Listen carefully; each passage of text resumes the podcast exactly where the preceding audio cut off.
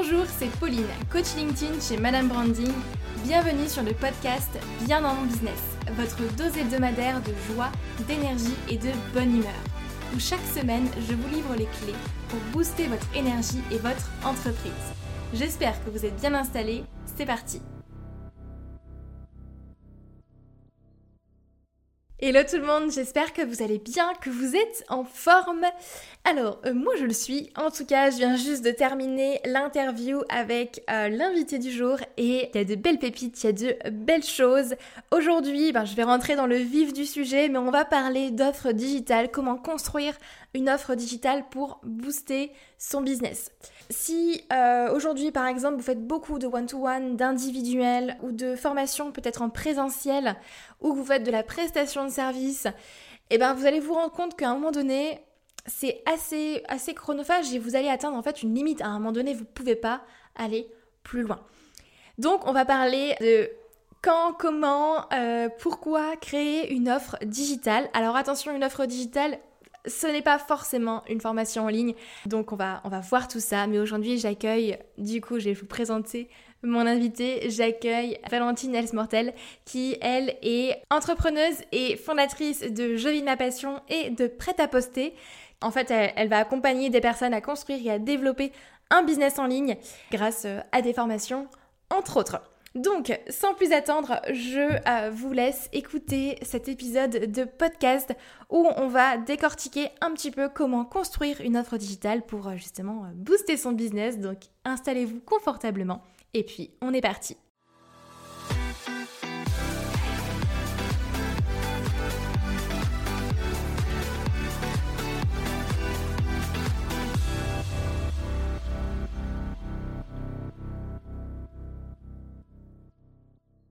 Avant de démarrer ce podcast, j'ai envie de vous partager une très très grande nouvelle. Ça fait de longs mois maintenant que je travaille sur un projet en off dont je ne vous parle pas, dont j'ai parlé quand même à certaines personnes un petit peu en vous disant qu'il y avait quelque chose qui se tramait. Et, euh, et du coup, j'ai décidé de euh, dévoiler, euh, de lever le voile sur ce projet-là et de vous parler du coup de la MB Academy qui sortira en septembre 2021. Mais vous pouvez dès à présent en fait tout simplement manifester votre, euh, votre intention à rejoindre l'académie. Il s'agit en fait d'un programme d'accompagnement sur trois mois pour véritablement obtenir un flux stable et régulier de nouveaux clients via LinkedIn et surtout gagner en confiance et en sérénité dans votre activité aujourd'hui. Donc en fait, il est destiné à tout entrepreneur qui est déjà en activité depuis quelques mois ou plus longtemps, mais qui dépend un petit peu du bouche à oreille ou qui n'a pas forcément de méthode d'acquisition claire pour euh, trouver des nouveaux clients. Donc je vous partage bien évidemment ma propre méthode qui moi m'a permis de tout simplement vivre de mon activité dès le début et de trouver ben, aujourd'hui 90% voire plus de mes clients grâce à LinkedIn. Donc en fait, c'est un programme euh, qui va vous permettre déjà de clarifier votre profil et votre positionnement pour démarquer de la concurrence, de mettre en place une stratégie claire pour créer une communauté engagée, attirer les bons clients à vous, en développant surtout une prospection qui est bienveillante, qui est éthique et qui est humaine. Ça, c'est très important pour moi et je pense que pour vous aussi, si vous êtes là aujourd'hui. On va voir notamment tous les outils pour développer un réseau professionnel qui est qualifié et une stratégie éditoriale à votre image et surtout, surtout, après, vous aurez compris les clés pour pérenniser votre entreprise sur le long terme et être plus serein dans votre activité. Donc si vous voulez vraiment mettre en place un flux régulier de nouveaux clients, euh, bah, LinkedIn est, la clé pour ça. Je vous mets euh, le lien d'inscription sur la liste d'attente en description de ce podcast. Vous pouvez aller regarder. Euh, j'ai mis tous les témoignages des personnes qui ont assisté du coup au bêta test de la formation qui sont, super et qui ont effectivement eu de très très bons résultats. Donc j'en suis super fière et vous aurez tous les détails du coup du programme directement sur le lien que je vous mets en description de ce podcast. Et d'ailleurs, entre nous, vous aurez un petit cadeau pour celles et ceux qui s'inscrivent via ce lien-là. Donc n'hésitez pas à aller cliquer et aller voir du coup plus en détail ce que contient ce programme. Vous avez, euh, avez d'ailleurs tout le déroulé avec le programme de formation. Voilà, je ne vous en dis pas plus, je vous laisse découvrir ce fabuleux projet et me faire vos retours par message privé comme d'habitude. Toujours ravi d'avoir, euh, d'avoir vos retours et je vous laisse tout de suite avec le podcast d'aujourd'hui.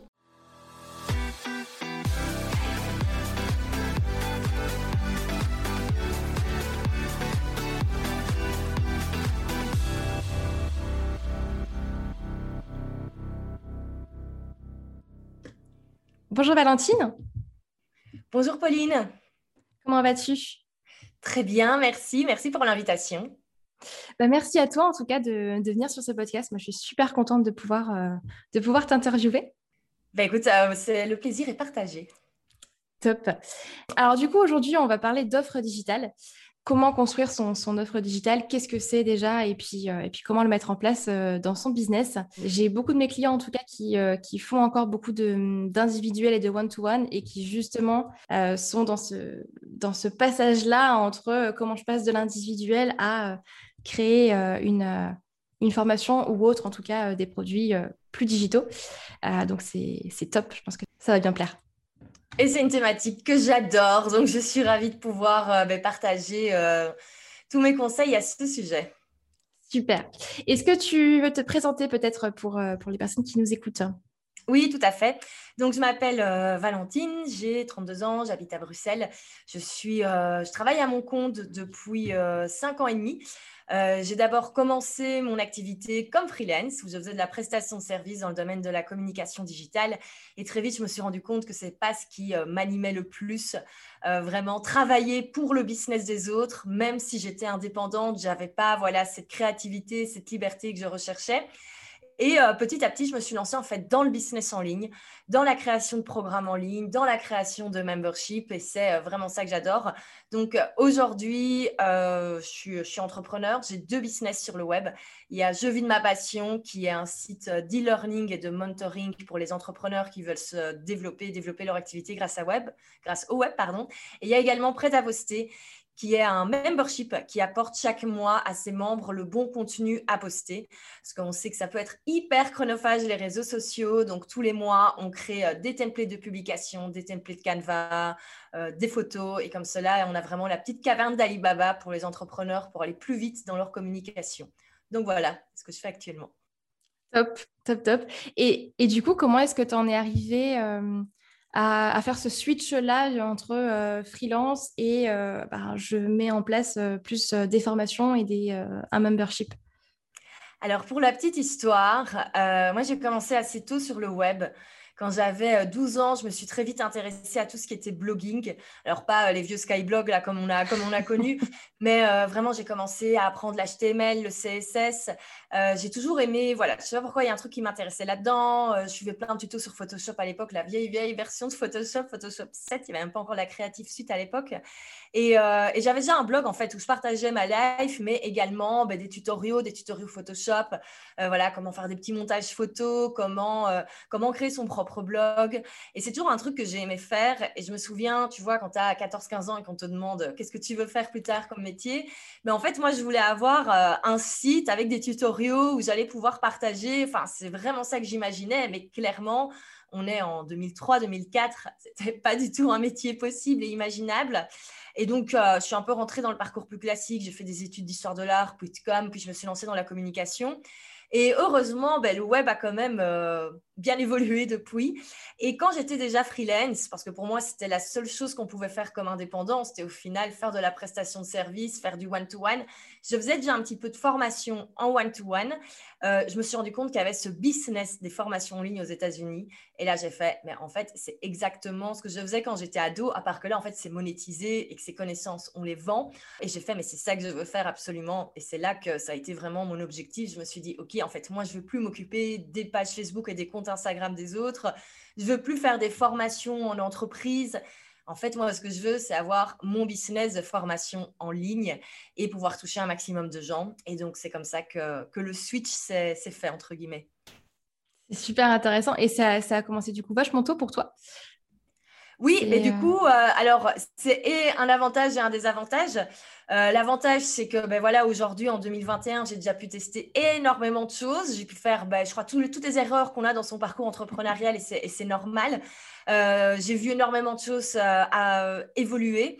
Donc, c'est clair que ben voilà, ça permet d'avoir un, un, bon recul là-dessus. Mais après, effectivement, quand je me suis lancée, donc ma première formation en ligne, je l'ai lancée il y a, il y a 3-4 ans c'était encore tout nouveau. Dans le monde francophone, franchement, les formations en ligne, les programmes en ligne, voire même les coachings de groupe, c'était un truc dont on ne parlait absolument pas.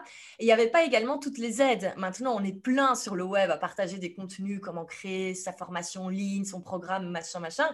Il n'y avait pas tout ça. Donc effectivement, ça a pris beaucoup de temps pour arriver au résultat que je, que je souhaitais et à l'impact que je souhaitais parce que ben, euh, j'ai été, euh, oui, j'ai un peu fait du bricolage à gauche, à droite avec les infos que je trouvais. Il y avait quelques formations aux États-Unis, mais adaptées pour un public anglo-saxon qui est quand même différent que le marché francophone. Euh, il a fallu éduquer le marché francophone également, et encore, c'est pas terminé. Et donc voilà, mais après, c'est challengeant et c'est super chouette. Donc euh, oui, j'ai commencé il y a longtemps, enfin il y a longtemps entre guillemets, mais dans le monde du web, effectivement, quand je dis que j'ai fait ma première formation il y, a, il quatre ans, je suis déjà un dinosaure. Mais voilà, ça a été une plus-value. Comme effectivement, maintenant, je vois des gens qui avancent super vite parce que maintenant, on peut leur partager les méthodes et je me dis, allez, c'est quand même plus simple pour eux. Mais bon, voilà, c'est comme ça. Oui, forcément, tu as accès à, plus de contenu aujourd'hui euh, plus facilement. Oui, oui. Ouais. Top. Et du coup, ma première question pour toi, ce serait euh, déjà, qu'est-ce qu'une offre digitale? Parce que souvent, on a tendance, et, euh, moi la première, à penser qu'une offre digitale, c'est uniquement une formation en ligne. Tu vois, et je pense qu'il n'y a pas que ça. Mais du coup, qu'est-ce qu'une offre, qu'est-ce qu'une offre digitale? Qu'est-ce que tu mets derrière?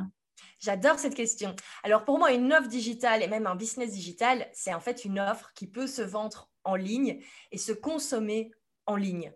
Donc par exemple, Netflix, c'est une offre digitale. Il n'y a rien qui est matérialisé. On achète son abonnement sur le web et on regarde sur le web. Et en fait, on peut vraiment faire ça dans tous les domaines avec plein de petits tops différents. Donc oui, il y a les formations en ligne qu'on connaît. On peut faire par exemple également des coachings de groupe au final, c'est une offre digitale parce qu'on va avoir tout le monde sur le web, tout se fait de manière virtuelle. Alors, on n'est pas obligé de faire ce qui est du coaching ou de la formation. On peut également ben, créer des templates. Je pense par exemple au site euh, Creative Market qui est assez, connu où il y a tous les templates qu'on peut acheter pour avoir des chouettes templates Canva et tout. Ben, c'est des offres digitales. C'est des choses qu'on achète sur le web qui sont digitales. Euh, mon membership prêt à poster, c'est pas de la formation, c'est pas du coaching, c'est vraiment on apporte du, contenu matériel qu'on peut utiliser, mais c'est une offre digitale aussi. Donc pour moi, en fait, c'est vraiment beaucoup plus large que juste les programmes et les formations en ligne, qui sont une catégorie dans les offres digitales, mais il y en a énormément, tout ce qui est workbook payant également. Donc, il y a vraiment beaucoup, beaucoup de choses et je pense que tout le monde peut s'y retrouver. On peut également, qu'est-ce que je vois beaucoup, tout ce qui est tableur, fichier Excel déjà préfait, où il n'y a plus qu'à compléter pour tout ce qui est euh, traquer son budget, etc. Ça, c'est des choses qu'on peut faire. Également, bah, tout ce qui est euh, organisation est très à la mode en ce moment avec euh, les outils comme ClickUp et Notion. Ben, le fait de vendre euh, ses propres tableaux notions, au final, c'est également une offre digitale. Donc, tout ça, c'est vraiment, il y a énormément de choses qu'on peut faire. Je crois que le plus important à retenir, c'est une offre digitale, c'est quelque chose qu'en fait, on va créer une fois et qu'on peut vendre plusieurs fois. C'est là que ça devient intéressant. Par exemple, si je, moi, je veux, euh, en tant que prestataire de service, je veux créer un fichier Excel pour un client, pour faire, par exemple, pour qu'il fasse ses suivis euh, Instagram, ben, je dois à chaque fois le faire pour chaque client. Tandis que si j'en crée un qui est peut-être un peu plus mainstream, mais que je le mets en ligne sur mon site, tout le monde peut l'acheter. Je fais le boulot une fois, mais je peux le vendre euh, des milliers de fois. Oui, ouais, c'est ça l'avantage au final. Ouais. Et c'est important bah, de, bien dire qu'effectivement, bah, il n'y a pas que les formations en ligne, parce que c'est souvent la première chose qu'on a en tête, vu que c'est aussi ce qu'on consomme, je pense, euh, beaucoup en ligne. Mais il n'y a pas que ça, effectivement. Euh, les templates, les fichiers. oui. Et les possibilités sont nombreuses. Hein. C'est clair. Et du coup, tu en as un petit peu parlé, mais quel est pour toi euh, l'avantage principal d'avoir une offre justement qui est, qui est digitale? C'est quoi l'objectif euh, derrière? Alors, la première, c'est qu'on va d'abord pouvoir ben, clairement développer ses revenus, son business, son chiffre d'affaires. On le voit quand on est freelance et qu'on fait uniquement de la presta en one-to-one, au bout d'un moment, on n'a plus le temps. On ne peut pas prendre plus de clients. Euh, je pense par exemple à un coach. Oui, alors s'il veut développer ses revenus, il va pouvoir augmenter au bout d'un moment ses tarifs. Mais il y a un moment, on arrive quand même à un certain plafond. C'est compliqué de tarifer euh, l'heure de coaching à 5 000 euros, quoi. sauf si on s'appelle. Euh, encore, Robux, il est beaucoup plus haut, mais voilà, ça devient un petit peu compliqué. Tandis que quand on a comme ça un programme ou une offre qui peut se vendre, euh, tout le temps, toute l'année, dans laquelle on ne doit plus intervenir systématiquement de manière personnalisée pour chaque client, mais ça permet vraiment de le développer. Euh, moi, par exemple, sur, euh, sur mon site, sur Je vis de ma passion, j'ai une, une, formation qui tourne en automatique. Elle se vend toutes les semaines. C'est quelque chose dans lequel je n'interviens plus. Oui, j'interviens une fois par mois dans le groupe Facebook pour répondre aux questions, pour, euh, pour le live questions-réponses mensuel. Mais après, c'est vraiment quelque chose qui est totalement automatique. Euh, les personnes qui sont intéressées l'achètent, la suivent, et voilà. Et donc, euh, clairement, c'est quelque chose. Au final, moi, mon job maintenant, c'est de faire connaître mon travail et de grandir en visibilité. Mais ce n'est plus mon temps de travail qui vraiment importe par rapport aux revenus du, du business. Et au final, tu grandis et tu scales ton business euh, de cette manière-là quand tu arrives euh, à un palier. Exactement. Après, il y a une autre méthode aussi euh, quand, on est, quand on est freelance, plus pour les prestataires de services, c'est passer en mode agence. Moi, personnellement, je l'ai testé j'ai pas aimé parce que euh, oui, le fait de coup déléguer à d'autres personnes certaines parties, enfin comme une agence de communication, on devient un petit peu le, CEO. Moi, c'était pas quelque chose qui me plaisait parce que j'avais l'impression de passer mes journées à envoyer des mails entre les différentes personnes avec qui je, je déléguais le boulot et les différents clients. Donc voilà, il y a également d'autres moyens de le faire. Moi personnellement, c'est pas ça qui m'a plu. Pourquoi? Parce qu'encore une fois, j'avais l'impression de travailler pour le business des autres et pas de construire mon truc à moi. Et ça, souvent, c'est un besoin que j'entends beaucoup des, personnes qui veulent se lancer dans, le business en ligne. Et c'est un autre avantage, c'est le fait qu'on a son truc à soi. Moi, en ce moment, je vais te donner un, exemple. Ma meilleure amie habitant en Italie. Là, clairement, ça fait un an et demi qu'on n'a pas pu se voir. Euh, là, ils vont pouvoir venir euh, en juin. La première chose que j'ai fait, c'est booker dans mon agenda quatre jours off pour profiter de ma meilleure pote que j'ai pas vue depuis méga longtemps. Et j'ai même pas dû réfléchir en fait. J'ai vraiment ce truc ok parce que je peux complètement, au niveau de la liberté, la geler, parce que je peux complètement adapter mon agenda. Oui, il y a des choses à faire. Avoir un business en ligne, ça veut pas dire glander sur une plage euh, toute l'année. Mais par contre, par exemple, moi, dans, dans, mon boulot, chaque semaine, il y a la création de contenu au final, si je décide de tout faire un petit peu à l'avance ou un petit peu plus tard, parce que voilà, j'aménage mon agenda comme je le veux, ça c'est un vrai avantage. Ce que j'avais pas avant en tant que freelance. Voilà, même si je me disais quatre jours off, il y a rien à faire. On sait qu'on a toujours un client qui va t'appeler le lundi matin, qui va dire oh tu peux pas vite poster ça. Donc, c'est vraiment, je trouve que là, on a, ouais, on a son truc à soi. Alors, ça demande d'autres responsabilités, ça demande d'autres réflexions, parce qu'il faut vraiment s'occuper de la vision stratégique et tout. Mais je trouve qu'au niveau de la liberté, au niveau de la liberté d'action et de créativité, pour moi, il est là également l'avantage. Ouais, c'est vrai. Et puis, tu n'es plus forcément, effectivement, euh, tributaire ou tu n'es plus obligé, effectivement, d'être, euh, d'avoir euh, ben, ces rendez-vous constants aussi avec tes clients et tu peux t'organiser comme tu souhaites, tu vois. Ah oui, mais ça, je me souviens, c'était une perte de temps, ces rendez-vous avec, avec les clients. Alors, pour le coup, j'avais déjà pris le parti, donc ça, c'était il y a cinq ans, de faire la majorité de mes rendez-vous par Skype à l'époque. Il n'y avait pas encore mmh. Zoom. C'est vrai que c'était très mal vu par certaines personnes qui ne comprenaient pas que je ne me déplace pas dans leur bureau. Mais en même temps, moi, je ne pouvais pas me déplacer dans les bureaux de tout le monde. Il y a des moments, j'avais l'impression de passer ma journée euh, en voiture. Bruxelles peut quand même être très fort embouteillé. Et j'étais là, mais au bout d'un moment, je ne suis, pas, suis pas rentable. Enfin, ou alors, euh, parce que je ne pouvais pas passer mes journées à faire un petit peu l'opérationnel, l'admin, les rendez-vous clients. Parce qu'au bout d'un moment, il faut faire le travail également qui te demande.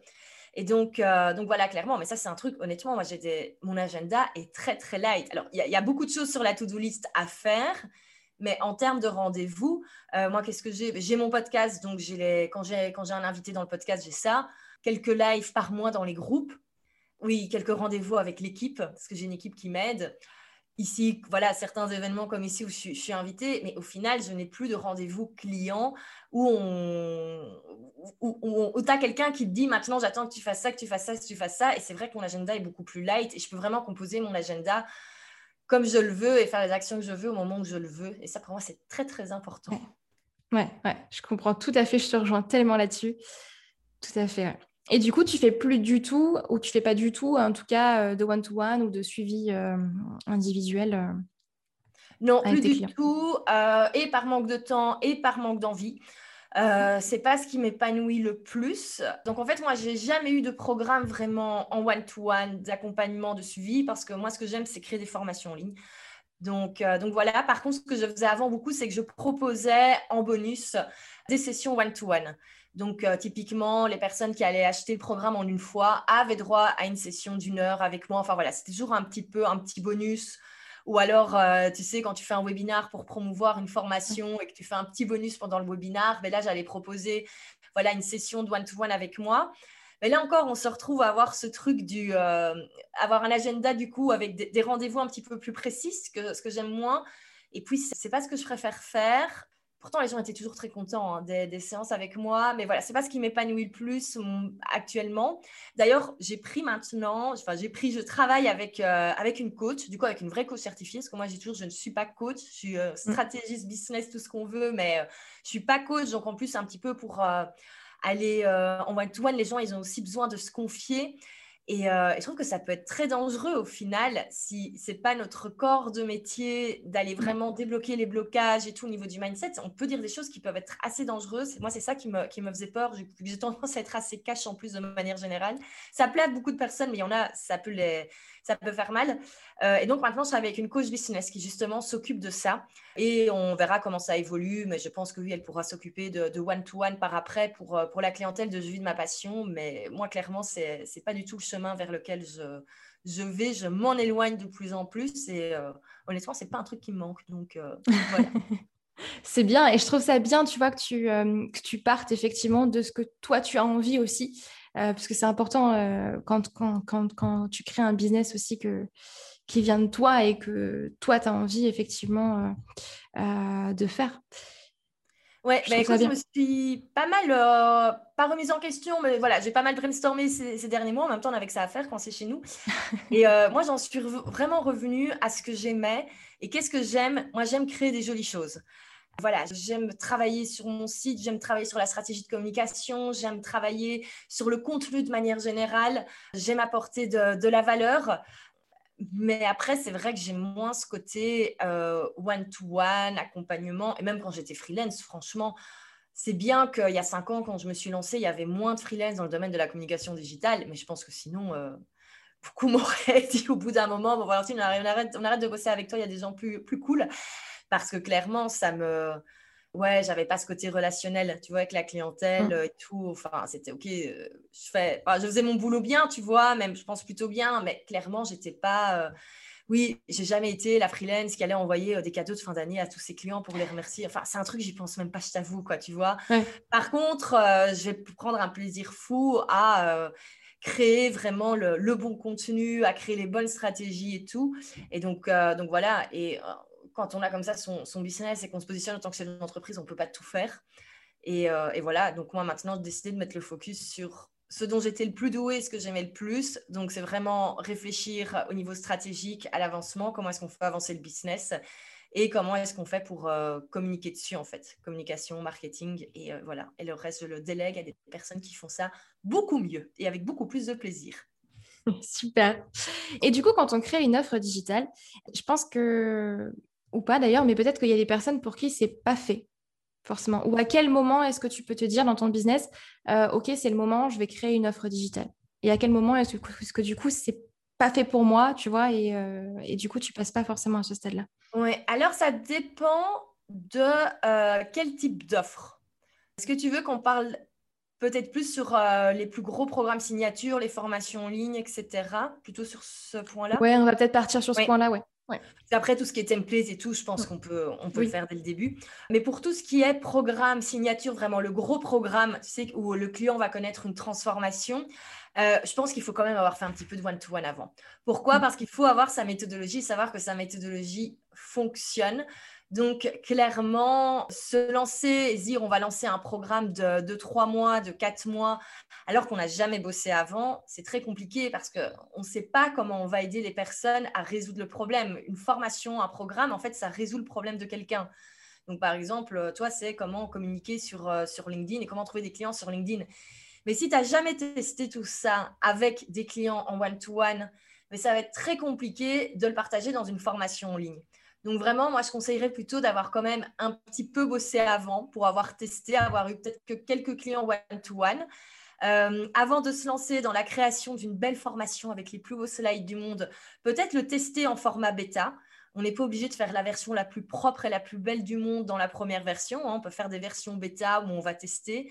Euh, ça, beaucoup de personnes font en fait. Et du coup, au lieu de faire des, euh, vidéos enregistrées, vont plutôt faire ça en version en direct, avec peut-être des slides pas tout à fait terminés, mais on délivre le bon contenu et on voit en fonction des questions, en fonction des blocages, comment adapter son contenu au fur et à mesure. Et là, on peut arriver à avoir un programme qui est enregistré, qui peut se vendre de manière automatique parce qu'on sait qu'il répond vraiment aux problématiques et, aux questions du, du public.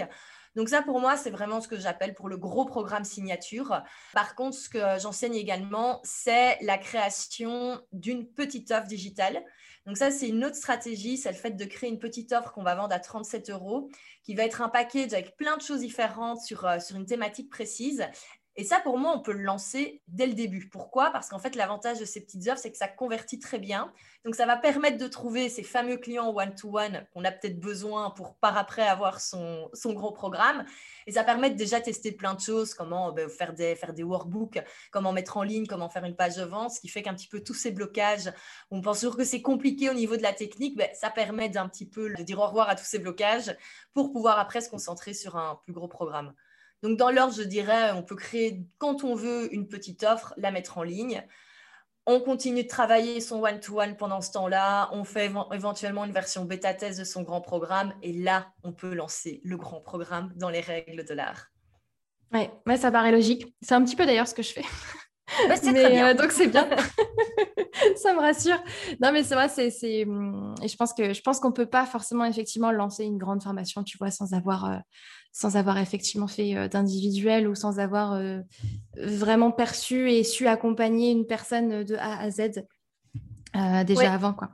Ce qu'on disait il y, a, il y a encore pas longtemps, c'est qu'on pouvait, dans une formation en ligne, repartager son expérience. Et moi, c'est ce que je faisais avant, mes formations en ligne. En fait, c'était purement mon expérience. Ça fonctionne moins bien quand même. Pourquoi? Parce que déjà, on est beaucoup plus sur le marché.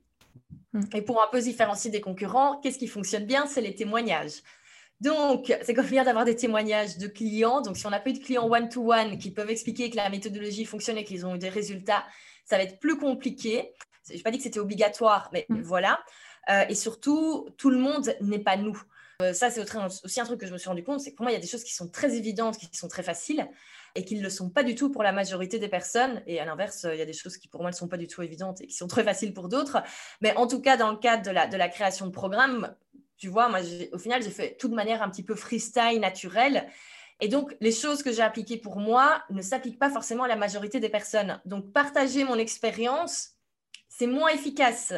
Maintenant que j'ai retravaillé tous mes programmes pour qu'ils s'adaptent à la majorité des personnes, c'est peut-être pas ce que moi ce que je vais utiliser pour moi à 100%, mais je sais que c'est ce qui fonctionne le mieux pour la majorité des personnes. Et pour ça, il faut avoir testé avec avec d'autres personnes tout simplement. Ouais, c'est ça, on est tous différents et on va pas réagir euh, de la même manière. Et puis, je pense aussi que on perçoit pas forcément la même information de la même manière aussi. Euh, chaque personne euh, va le percevoir différemment. Oui, oui, tout à fait. C'est ça. Et du coup, comment est-ce que tu choisis le sujet de ta formation? Est-ce que, je sais pas, est-ce qu'il y a une règle particulière ou pas? Parce que moi, je sais que hum, j'ai beaucoup de clients qui, justement, font beaucoup de choses. Euh, et, ont tendance un petit peu à s'éparpiller. Comment est-ce que tu choisis le sujet de, ta première formation ou de, de ta première offre? Alors pour moi, le sujet d'une bonne formation, il faut régler le problème d'un client. Il faut lui apporter une transformation. Une formation n'est pas là pour apprendre quelque chose. Personne ne veut apprendre au final. Personne ne veut apprendre à utiliser LinkedIn. Personne ne veut apprendre à créer son site Internet. Par contre, tout le monde a envie d'avoir des clients. Hmm. Qu'est-ce qui peut être utile pour avoir des clients? C'est utiliser convenablement LinkedIn. Donc en fait, il faut vraiment aller retrouver quel est le besoin premier du client. Et alors, c'est à la fois le plus compliqué et le plus simple, parce que nous, en tant qu'experts, on a tendance à vouloir apporter directement la méthodologie, le moyen. Tu vois, si je te dis, voilà, j'ai besoin de plus de clients, ben, tu vas me parler de LinkedIn. Mais en fait, la personne, elle a juste envie d'entendre, oui, tu vas trouver des clients. Mm. Et donc, très souvent, rien que la thématique, la manière d'expliquer ce qu'on aura à l'intérieur, il faut toujours mettre en avant la transformation. Donc, si je te dis, voilà, mais par exemple, une formation qui dirait 90 jours pour maîtriser LinkedIn, ouais, ça peut fonctionner. Mais c'est pas ça. Ça ne donne pas forcément envie. Voilà. 90 jours pour euh, avoir un système qui te permet d'attirer enfin ton premier client. Là, on a quand même beaucoup plus envie parce qu'on répond au vrai besoin qui est de trouver un client. Et dans la formation, on va expliquer qu'il y a plusieurs moyens et qu'ici, on va enseigner LinkedIn et qu'on va voir comment, en 90 jours, on peut utiliser LinkedIn pour trouver son premier client et avoir un système qui se répète. Donc voilà, pour moi, c'est vraiment ça, c'est identifier le besoin premier. Pas penser à son expertise et à dire, moi, je connais tout ça, je peux t'expliquer tout ça. C'est vraiment revenir sur le besoin du client. Et c'est pas compliqué, c'est ce qu'on nous demande tout le temps, en fait. Quels sont les messages qu'on reçoit? Ben Moi, c'est tout le temps, euh, Valentine, euh, je, veux, euh, je veux lancer une offre digitale. Bon, ben voilà, et c'est pas autre chose, c'est pas je veux maîtriser ça, je veux maîtriser ça. Toi, je suis sûre qu'aussi on te demande toujours comment trouver des clients au final. Oui, c'est ça, c'est ça, c'est ça. comment utiliser LinkedIn, comment, comment, comment je trouve des clients. Euh, ouais. Voilà, comment trouver au final le, bon sujet pour un programme, c'est euh, réfléchir à ce qu'on nous demande. Et voilà. Mm, ouais. Et du coup, ça me fait penser à une question. Comment est-ce qu'on fait quand on n'a pas forcément d'audience? Alors, alors, si on n'a pas d'audience sur le web, mais qu'on a déjà une activité, on peut réfléchir à ce que nous demandent nos clients actuels je pense aux personnes qui sont peut-être déjà freelance, qui sont peut-être déjà coach et qui ont déjà une activité où voilà, la clientèle se fait par bouche à oreille. Ben, certainement qu'elles ont déjà du monde qui leur pose des questions, euh, ne serait-ce que les, euh, voilà, les, premières demandes. Donc ça, ça peut être une chose. Euh, souvent, je dis aussi, si dans notre entourage proche, on a des personnes qui ressemblent à notre public cible, réfléchir à ce qu'ils demandent. Moi, typiquement, euh, maintenant, j'ai plein d'amis qui se lancent. Donc maintenant, tout ce qui est repas, apéro, j'ai plein de questions sur comment lancer son business. Il y a des moments, j'ai envie de parler d'autres choses, mais n'empêche, je note toujours les questions parce que je sais que ce sont vraiment les questions que se posent les personnes euh, qui se lancent. Et puis, si on n'a pas tout ça autour de soi, on peut tout simplement regarder ce qui se dit sur le web. Il y a une technique hyper simple, c'est d'aller sur Instagram ou sur LinkedIn, sur des personnes qui ont des clientèles, euh, qui ont une clientèle cible qui ressemble à la nôtre, et aller lire les commentaires. Ça, moi, quand j'ai envie de glander sur Instagram, c'est un truc que je fais. Je vais voir sur, euh, sur, sur, les, sur les derniers posts de, certaines collègues et je regarde tout simplement ce que disent les gens. Tu sais là que tu vois les, les demandes. Donc euh, voilà, typiquement un, post sur comment trouver des clients, mais on voit les commentaires des gens qui disent ah oui moi j'ai du mal à ça, j'ai du mal avec ça, et c'est là en fait qu'on se rend compte du, besoin vraiment premier. Donc on peut faire ça aussi vraiment quand on n'a pas d'audience. Je conseille également toujours de faire une enquête auprès de sa propre, euh, de sa propre clientèle mais, ou de sa propre audience, mais il en faut une. Mais en fait, bêtement, aller lire ce que disent les gens. Rien que ça, ça apporte énormément de réponses. On peut également aller voir dans les groupes Facebook ce qu'ils disent, enfin bref, sur tous les réseaux sociaux. C'est une mine d'infos, les gens se livrent, les gens donnent sur un plateau d'argent leurs problématiques. Donc en fait, il n'y a plus qu'à aller lire et rassembler tout ça. tu fais de la veille tout simplement. Oui. Tu vas voir ce qui se fait. Euh, ce qui se fait ailleurs. Moi, en général, ce que, ce que, ce que j'aime bien euh, conseiller euh, à mes clients aussi, c'est d'aller euh, directement sur YouTube aussi et d'aller regarder les, les, vidéos les plus vues dans, dans leur thématique. Avec le, avec le titre des vidéos, souvent, tu as, déjà une bonne accroche aussi, souvent. Oui, oui, oui, tout à fait. Et alors, ne pas hésiter à contacter des personnes qui ressemble à notre client idéal. Euh, moi, je sais, alors maintenant, je ne peux pas répondre à, tout le monde, mais je pense que tous les deux, trois jours, je reçois un message de quelqu'un qui me dit Ah, Valentine, je suis en train de faire une enquête client, est-ce qu'on peut s'appeler 10-15 minutes? J'ai quelques questions. Alors, il y a des personnes pour qui j'ai, enfin, je ne peux pas répondre oui à tout le monde, mais quand j'ai l'occasion, je le fais toujours avec plaisir. Et, euh, voilà, donc il ne faut vraiment pas hésiter à contacter des personnes et à leur dire, voilà, j'ai une petite enquête à faire. Euh, moi, je sais également que dans les groupes de mes formations, euh, beaucoup postent également une enquête en disant, ben voilà, s'il y a des personnes qui ressemblent à ce profil, qui ont ces problématiques-là, voilà, je, recherche des personnes qui peuvent m'expliquer leurs besoins. Et je vois que souvent, il y a même des appels qui se, qui se font. Donc, je crois qu'on peut toujours trouver, le web maintenant, c'est une telle ressource pour trouver les, les personnes. Euh, qui, ont les réponses à, ce qu'on veut, que franchement, il ne faut, pas hésiter là-dessus. Quoi. Il y a quelques années, c'était méga compliqué de faire une étude de marché. Aujourd'hui, euh, il suffit d'aller lire sur Insta. oui, c'est ça. C'est ça. Aujourd'hui, on a Internet qui est quand même, euh, qui est quand même une mine d'or d'informations. Tout à fait. Et du coup, ça m'amène à, à, une autre question. Quand tu crées une formation, par quoi est-ce que tu commences? Est-ce que tu, vas tout de suite créer euh, le contenu ou est-ce que tu conseilles peut-être d'abord de, de, la promouvoir et de la vendre et ensuite tu vas créer ton contenu? Alors, moi, la première chose que je ferai, c'est de définir à quel moment je vais lancer cette formation. Parce que si on se dit, je lance ma formation la semaine prochaine, ça va un peu tomber comme un cheveu dans la soupe, comme on dit, tu vois.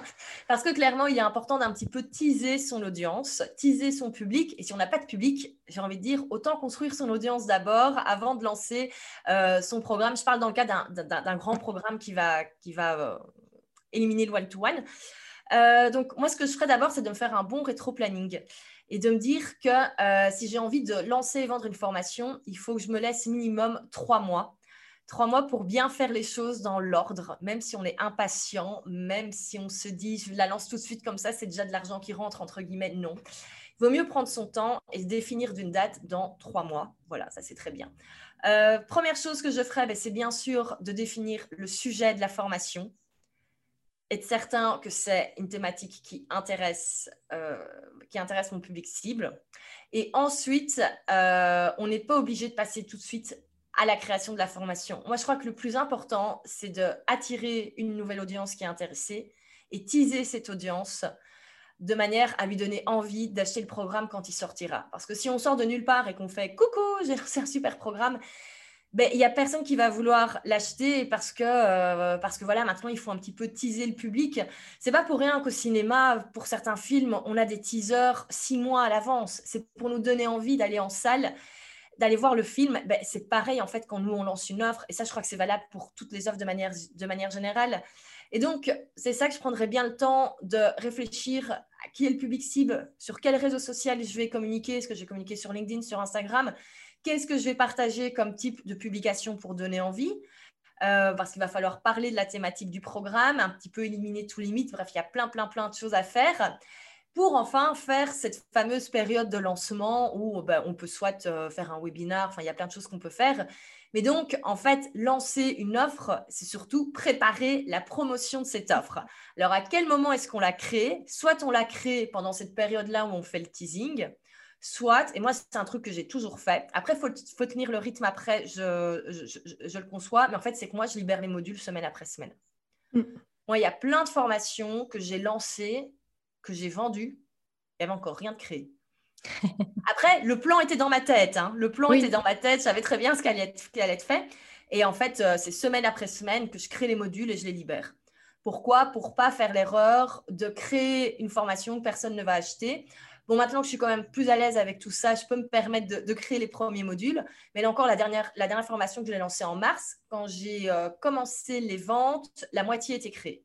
Et je me suis dit, je laisse les ventes se faire et ensuite, je crée la, seconde partie euh, dans, les semaines à venir.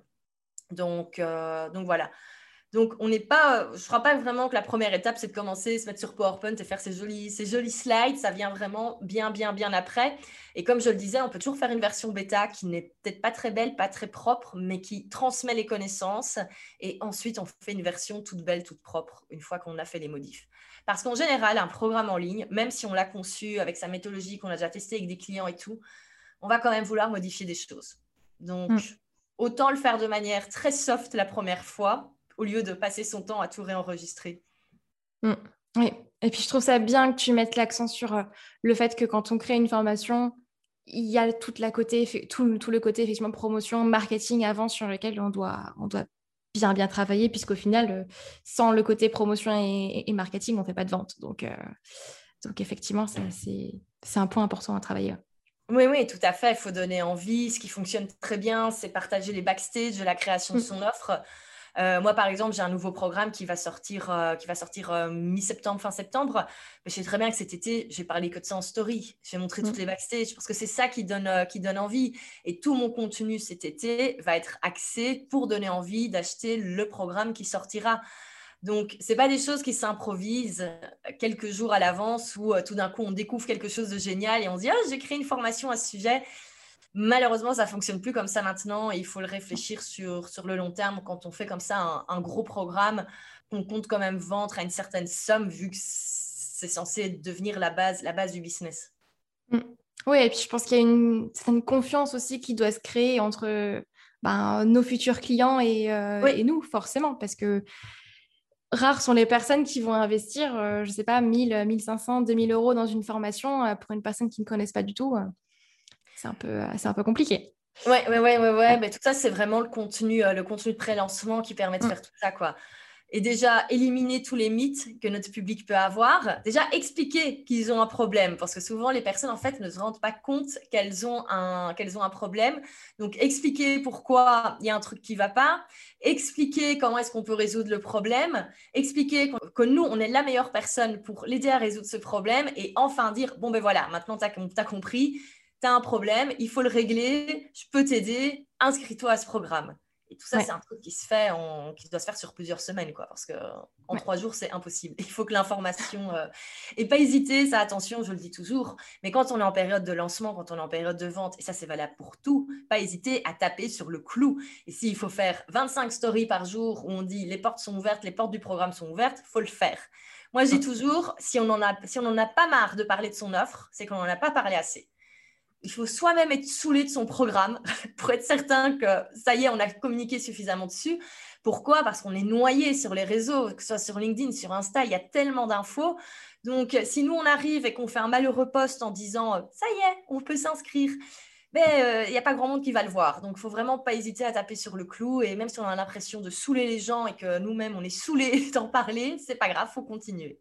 Oui, je suis tout à fait d'accord c'est vrai. Et du coup, j'ai une dernière question qui me vient pour toi. Quand on crée une formation, tu vois, dans, ce style-là là, euh, dont on parlait, comment en créant, une offre digitale ou en créant une formation euh, en ligne comme ça, comment est-ce que tu peux quand même garantir une qualité tout en la vendant à un, grand nombre au final? Parce que quand tu crées une formation ou quelque chose que tu vends à un plus grand nombre, forcément, tu perds un petit peu euh, de personnalisation et ce côté individuel au final. Oui, tout à fait. Alors, je pense qu'on peut avoir en fait plein de formats différents. On n'est pas obligé d'avoir une formation en ligne qui est vendue de manière automatique et on répond jamais aux gens. D'ailleurs, je le déconseille. Je ne donner mm. aucun, aucun support, c'est vraiment très compliqué. Euh, de manière générale, moi j'aime toujours avoir un groupe Facebook pour, euh, pour la communauté. Euh, j'aime toujours faire des lives en direct pour répondre aux questions. Et là, ça permet déjà d'avoir un support un petit peu plus, un petit peu plus personnalisé. Après, rien n'empêche d'avoir des versions mi-formation en ligne, mi-coaching de groupe. Rien n'empêche d'incorporer des sessions one-to-one -one avec ses élèves. Après, ça dépend également un petit peu comment on veut se positionner dans le business. Moi, le but, c'est vraiment de mettre la formation en ligne au cœur du business. Donc, c'est clair que si j'ai 300 personnes dans une formation, ben, je ne peux pas faire 300 one-to-one à côté. Donc voilà, mais on pourrait imaginer des versions euh, peut-être plus au début, un peu plus intimistes, où on va dire maximum 15 personnes. Et ces 15 personnes, on prend du coup plus le temps de les accompagner en one-to-one. Ça, je pense que c'est vraiment quelque chose à faire au début parce que ça permet vraiment de comprendre tous les questionnements, de voir où ça bloque. Et en fait, c'est à ce moment-là qu'on va vraiment pouvoir, dans son programme, ajouter tout le contenu pour que les personnes puissent quand même se débrouiller par, euh, par elles-mêmes. Donc rien que le fait d'avoir une énorme foire aux questions par module où on a les questions euh, qu'on a le plus souvent, ben, ça permet au final à la personne de résoudre elle-même sa problématique. Donc voilà, il y a vraiment beaucoup de choses qu'on peut faire. Mais après, c'est certain, avoir un groupe Facebook où on a quand même quelqu'un qui, s'en occupe. Et alors, il y a un truc génial dans les groupes Facebook, c'est qu'il ne faut pas oublier qu'il y a des personnes qui ont déjà suivi la formation, qui ont déjà eu des résultats et qui sont toujours hyper contents de pouvoir en fait partager leur expérience et de répondre. Donc, c'est également des groupes qui, euh, qui s'autogèrent de, de manière générale un peu, un peu tout seul. Donc, on a quand même cet aspect qui est là avec les, avec les feedbacks. Il y a toujours moyen de poser la question. Et je crois que c'est à chacun un petit peu de définir ce qu'on a, définir ce qu'on a envie. Euh, je sais qu'il y a beaucoup de personnes qui ajoutent un groupe Slack dans les mm. formations et qui disent, ben voilà, euh, tous les jours de 14 à 15 heures, je suis dans le groupe Slack pour répondre aux questions. On peut faire plein de choses différentes. Je crois que le mieux, c'est de tester, voir ce qui convient à notre public, voir ce qui nous convient à nous, parce que le but, c'est également d'avoir quelque chose ben, qui nous permet d'être épanouis. Voilà, moi, je sais qu'un groupe Slack, c'est juste pas possible. J'ai pas envie d'avoir ça au quotidien. Ça va juste me, me stresser, m'angoisser. Euh, donc, euh, donc voilà. Euh, par contre, répertorier et moi, ce que j'ai par exemple dans, dans Prêt à poster, donc on a les séances questions-réponses chaque mois, j'ai un système où on peut rechercher dans toutes les vidéos. Ce qui mm. permet, si quelqu'un a une question, ben, elle va taper, par exemple, elle va taper, je sais pas moi, programmation. Ben, tous les endroits où j'ai parlé de programmation, elle va pouvoir le retrouver dans toutes les vidéos et aller rechercher dans les anciennes questions. Donc, en fait, il y a moyen de faire plein de choses différentes pour que quand quelqu'un est bloqué, va avoir moyen de trouver la réponse à sa question. Et après, ça, c'est la limite pour moi des formations en ligne, des programmes en ligne. Et si on a envie d'avoir du personnalisé à 100%, il faut passer dans du one-to-one. Et c'est là que du coup, ben, on peut se permettre de proposer un one-to-one qui forcément est plus élevé que le prix du programme. Parce que voilà, c'est une catégorie au-dessus. Et si quelqu'un a absolument envie d'avoir du one-to-one, ben, on peut le proposer, mais du coup, ce ne sera pas au même tarif. Donc forcément, ce sera pour moins de gens, mais du coup, ce sera personnalisé. Ouais, forcément, ouais. ouais. Non, c'est bien. Super, bah merci parce que je pense que ça aidera, euh, ça aidera beaucoup et effectivement, ça met bien en, perspective qu'on peut pas. Euh, enfin, les possibilités elles sont nombreuses, tu vois. Il faut juste te poser et y réfléchir et y réfléchir à ce que, à ce que tu veux et comment est-ce que tu veux créer les choses. Et, euh, et après, tu peux, tu peux moduler ça comme tu, comme tu le souhaites au final. Totalement. Et par contre, un truc qui est important, c'est de bien mettre les règles dès le début. Ça, c'est un truc que j'ai remarqué et moi, je vais encore, encore m'améliorer là-dessus. Mais euh, moi, par exemple, tous les programmes que j'ai suivis, toutes les formations, je crois que j'ai jamais posé une seule question. Je crois que, enfin, je suis vraiment du genre à travailler toute seule dans mon coin, et donc je pensais que c'était le cas pour tout le monde. Euh, mais non, euh, et il y a des personnes qui ont vraiment besoin en fait de beaucoup de support, et il faut clairement mettre les limites pour éviter de se retrouver avec des heures de vocaux sur Instagram par DM tous les jours de personnes qui ont des questions, parce qu'en fait, ça devient du one-to-one et c'est pas prévu. Mm. Euh, moi, je me souviens, j'avais une cliente qui m'envoyait des mails, mais je crois que rien que lire son mail, ça me prenait une demi-heure. Et j'étais là, oui, mais c'est pas possible. Et au début, on l'accepte parce qu'on est content, parce que forcément, au début, ben euh, oui, on a moins de personnes qui vont rejoindre le programme parce qu'on est moins connu, etc. Et puis, quand ça grandit, on se retrouve à être au final submergé par en fait du one-to-one et c'était pas censé être le but.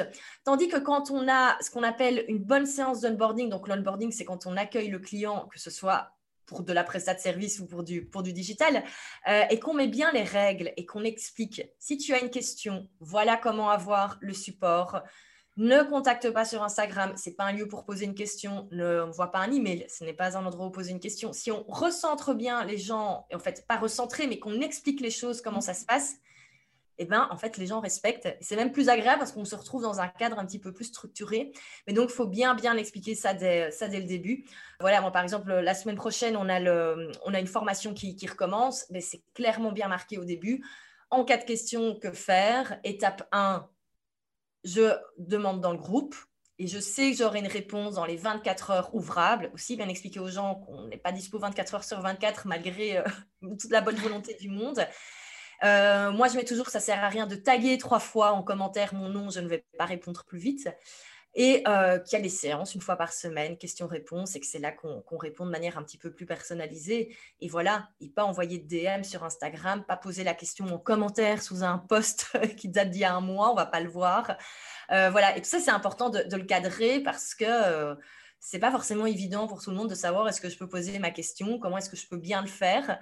Et, voilà, et tout ça permet d'un petit peu mieux, cadrer et mieux vivre l'expérience, et pour les participants et pour nous également. Ouais, c'est vrai. Non, c'est bien de le rappeler, effectivement, parce que je pense que, ben, comme tu le dis, moi, moi aussi, je suis genre de personne qui achète une formation, je fais les trucs dans mon coin. J'ai pas forcément beaucoup de questions. En général, je vais aller chercher mes réponses autre part avant de poser la mm-hmm. question. Et, mais c'est vrai qu'il y a, a d'autres personnes qui vont pour qui c'est pas forcément logique et qui vont euh, aller euh, solliciter euh, les personnes assez un peu partout en même temps. Alors tu reçois un mail, tu reçois un message LinkedIn, un message privé sur autre chose. Ouais. ça peut être compliqué et même là j'ai appris cadrer la manière dont on va poser la question. Parce qu'aussi, si euh, on reçoit des questions, par exemple, dans le groupe Facebook, bon, c'est vrai que c'est un petit peu moins pratique dans un groupe Facebook, souvent on est sur son téléphone, mais parfois, je recevais des messages, il fallait que je les lise dix fois à voix haute pour comprendre la question de la personne. Et en fait, je trouve que c'est pas rendre service non plus, surtout quand on s'adresse à des entrepreneurs. Donc maintenant, j'ai même un petit peu recadré la manière de poser les questions, où j'ai dit ça doit vraiment être clair, précis, un message, une question, et que euh, s'ils peuvent trouver la réponse par eux-mêmes, qu'ils la cherchent d'abord. Euh, par exemple, demander euh, j'ai un bug sur un outil. Oui, ben, regarde peut-être la FAQ de, l'outil. Il y a certainement la question adresse-toi au service clientèle. Une fois, je me souviens, ça m'avait rendu dingue, j'avais reçu un message combien coûte Zoom? J'étais là, mais pas sur le site de Zoom, va regarder. Et je me dis, c'est pas rendre service au final de répondre à la personne et dire c'est autant par mois. Plutôt dire, bon, eh ben, tu peux trouver le site, euh, va sur le site de Zoom et tu trouveras les différents types de prix et tu choisiras la formule qui, te convient. Et tout ça, ça permet à chaque fois de, cadrer. Et je pense qu'au final, l'expérience est, euh, est, bien meilleure pour la personne qui va se rendre compte qu'elle peut être autonome et n'a pas mmh. besoin de nous constamment tous les jours. Ouais, c'est ça. C'est ça. Non, c'est top. C'est top. Merci beaucoup euh, pour tous ces partages. C'est euh, super riche. J'aimerais finir juste avec un point. en général, j'aime bien finir tous mes podcasts avec quelque chose de plus actionnable que les gens peuvent vraiment mettre en pratique euh, et tout de suite en fait dès maintenant euh, puisque écouter un podcast euh, c'est bien on a plein d'informations mais le principal c'est de passer à l'action surtout pour avoir des résultats pour quelqu'un qui souhaite ben, commencer à créer son offre digitale et se lancer. Quelqu'un qui fait que de l'individuel, par exemple, jusqu'à présent, vu que je pense que c'est le grand, la grande situation des personnes qui nous écoutent pour commencer à démarrer effectivement à créer son offre digitale, quel serait le premier conseil que tu leur, euh, que tu leur donnerais pour se lancer? Alors, la première chose à faire, ben, écoute, moi je mettrais dans l'agenda la date à laquelle euh, le programme sort. Ça me paraît déjà pas mal. Donc, pas la semaine prochaine. On ne se met pas un délai de 10 jours, c'est pas possible. On ne se met pas un délai de 10 ans non plus, c'est un petit peu dommage. Mais voilà, se dire dans trois mois, on lance cela. Euh, non, moi, la première chose que je ferais, je pense quelqu'un qui a déjà travaillé avec des clients, qui a déjà eu des résultats, euh, c'est de rappeler peut-être les clients et leur demander quelle a été la transformation qu'ils ont connue euh, avant nous pour savoir un petit peu et voir un petit peu qu'est-ce qu'on peut partager, qu'est-ce que les gens ont apprécié, quelle a été l'étape A à l'étape B, là on les a emmenés, parce qu'au final, c'est ça qu'on va reproduire dans notre programme. Donc je me dis, recontacter les, anciens clients, ça peut être une excellente chose. Peut déjà en plus donner des témoignages, donc c'est tout ça, c'est aussi une autre chose de fait. Mais vraiment bien voir quelle était la, revenir à la problématique de base et la situation quand le problème est réglé pour être, pour voir vers quel type de programme on va, on va aller. Ouais, super. Tout à fait, effectivement. Bah voilà, prochaine étape, euh, aller contacter ces, anciens clients et leur demander. Super. Bah, merci beaucoup en tout cas pour, euh, pour toutes ces informations. Je pense que euh, bah, ça permet de, de se lancer et, et, de, et de, de, tester pardon, et, de, et de lancer son offre digitale. Donc, c'est parfait. Merci beaucoup en tout cas pour, pour tous ces conseils. Je suis super Merci à toi. Oui, bah écoute, moi je pourrais en parler pendant des heures. J'ai l'impression qu'on a parlé cinq minutes alors que non, pas du tout. Donc euh, voilà. J'espère que ce sera, ce sera, ce sera utile. Et, euh, et voilà, et merci pour l'invitation. C'est toujours un, un, plaisir de pouvoir euh, partager tout ça. Bah, super. Où est-ce qu'on peut te retrouver du coup? Alors, si on est intéressé par la création de programmes en ligne, le one stop, c'est jeuxvidemapassion.com. Euh, d'ailleurs, il y a une masterclass à la demande euh, sur, euh, sur le site, elle est un peu partout. mais c'est vraiment là où il y a le, maximum d'informations sur tout ce qui est création de business en ligne, création d'offres digitales, tout, tout, ce dont on a parlé aujourd'hui. Super. Et puis tu as un podcast aussi. Oui, le podcast Je vis de ma passion qui est effectivement axé sur la création de business en ligne. Donc, euh, j'interviewe des personnes qui ont un business en ligne dans plein de thématiques différentes. Justement, ça peut donner plein d'idées différentes, euh, des plateformes de membership. Euh, enfin, on, peut faire plein de choses. Et je partage également, ben, moi, les backstage, les coulisses. souvent, j'aime bien expliquer ce qu'il y y a derrière l'écran. Un petit peu, voilà, parfois les, bonnes et les moins bonnes choses. Donc, il y a le podcast également. Super. Bah, de toute façon, je mettrai tout ça dans, le, dans la description du podcast, de toute façon. Voilà. Bah, écoute, euh, merci. Je pense qu'on va, on va s'arrêter là. Du coup, sinon, on, peut, on pourra parler pendant deux heures. Mais voilà. Merci encore, du coup. Et puis, euh, du coup, à très vite. Merci à toi. Et voilà, l'épisode de podcast est terminé. J'espère sincèrement que l'interview vous aura plu. Donc, comme vous le voyez, déjà, première chose importante, c'est qu'une offre digitale n'est pas forcément une formation en ligne. Pour moi, les possibilités sont tout à fait nombreuses et infinies à partir du moment où vous voulez voilà, créer quelque chose. Vous avez euh, des possibilités infinies pour créer ce que vous souhaitez. Je pense que ce qui est important aussi à rappeler et que Valentine a bien mentionné, c'est l'importance de la partie marketing et de la partie promotion et l'importance de s'adresser à une vraie audience derrière parce que ce sont des personnes qui vont acheter votre formation si vous partez en tout cas sur une formation mais votre offre, ce sont des personnes derrière qui achètent votre offre et il faut que ça colle avec un vrai besoin, une vraie problématique que vous résolvez.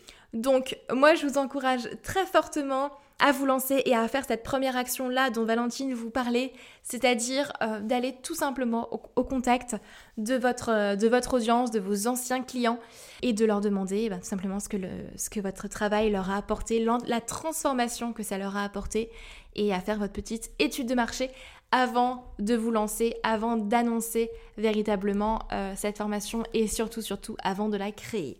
Et n'hésitez pas également à bêta-tester votre offre digitale, tout simplement. C'est une très très bonne idée et d'ailleurs je ferai un épisode de podcast spécialement pour cela puisqu'on parlera de de mon expérience à moi, mais je ne vous en dis pas plus. Voilà, je vous tease un petit peu le projet pour l'instant, mais du coup j'espère que, que l'interview vous a plu, que vous en ressortez avec beaucoup de clés.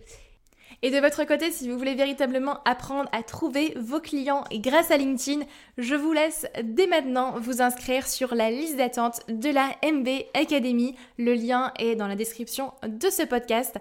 Vous aurez d'ailleurs un petit cadeau en vous inscrivant euh, à la liste d'attente, mais ça c'est juste entre nous. Ne le répétez pas. En tout cas, vous aurez toutes les infos sur le programme. Euh, je suis en train de travailler fort fort fort dessus euh, et, tous les retours en tout cas sont bons à prendre. Donc n'hésitez pas à me faire part de votre enthousiasme. mais si vous avez vraiment envie en tout cas de ne plus avoir ce, flow un petit, peu, un petit peu imprévisible de nouveaux clients, mais que vous avez envie d'avoir un flux régulier et de vous lancer euh, sur LinkedIn, d'avoir une communication claire et d'attirer en fait tout naturellement des clients à vous, puisque c'est aujourd'hui ce qui se passe pour moi, eh bien, euh, je vous enseignerai cette méthode avec grand plaisir qui a bien évidemment fait ses preuves lors des derniers coachings de groupe. Euh, voilà, donc je vous laisse vous inscrire sur cette belle liste d'attente en description de ce podcast. Et du coup, moi je vous dis à la semaine prochaine pour un nouvel épisode cette fois-ci, on va parler un petit peu d'entrepreneuriat en général et, euh, de comment gérer ses émotions, surtout. Mais, euh, mais, je ne vous en dis pas plus, euh, vous verrez lundi prochain. Je vous souhaite une très très belle semaine, prenez soin de vous et du coup à lundi. Bye bye